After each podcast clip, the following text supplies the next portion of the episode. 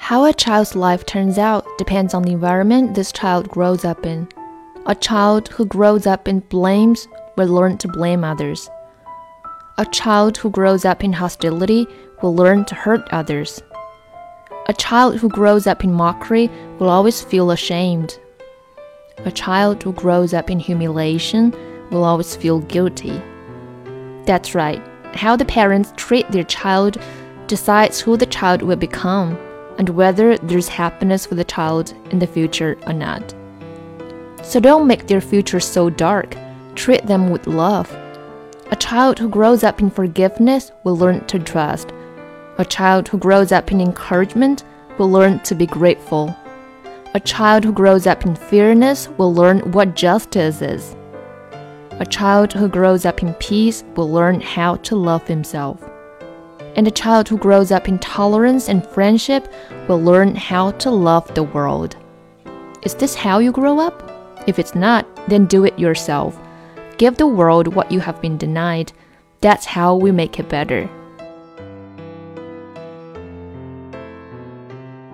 Thank you for listening. This is Flora, and I'll see you next time. Bye.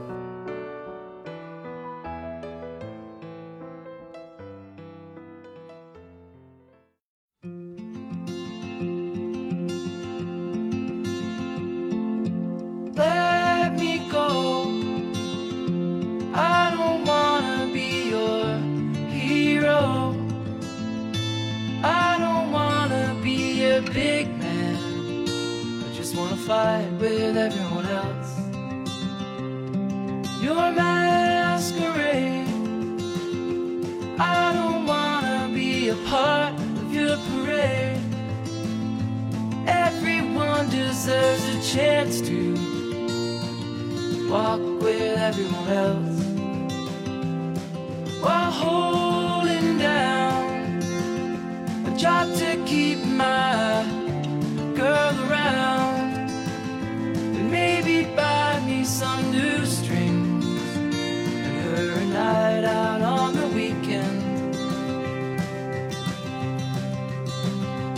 we can whisper things secrets from our American dreams.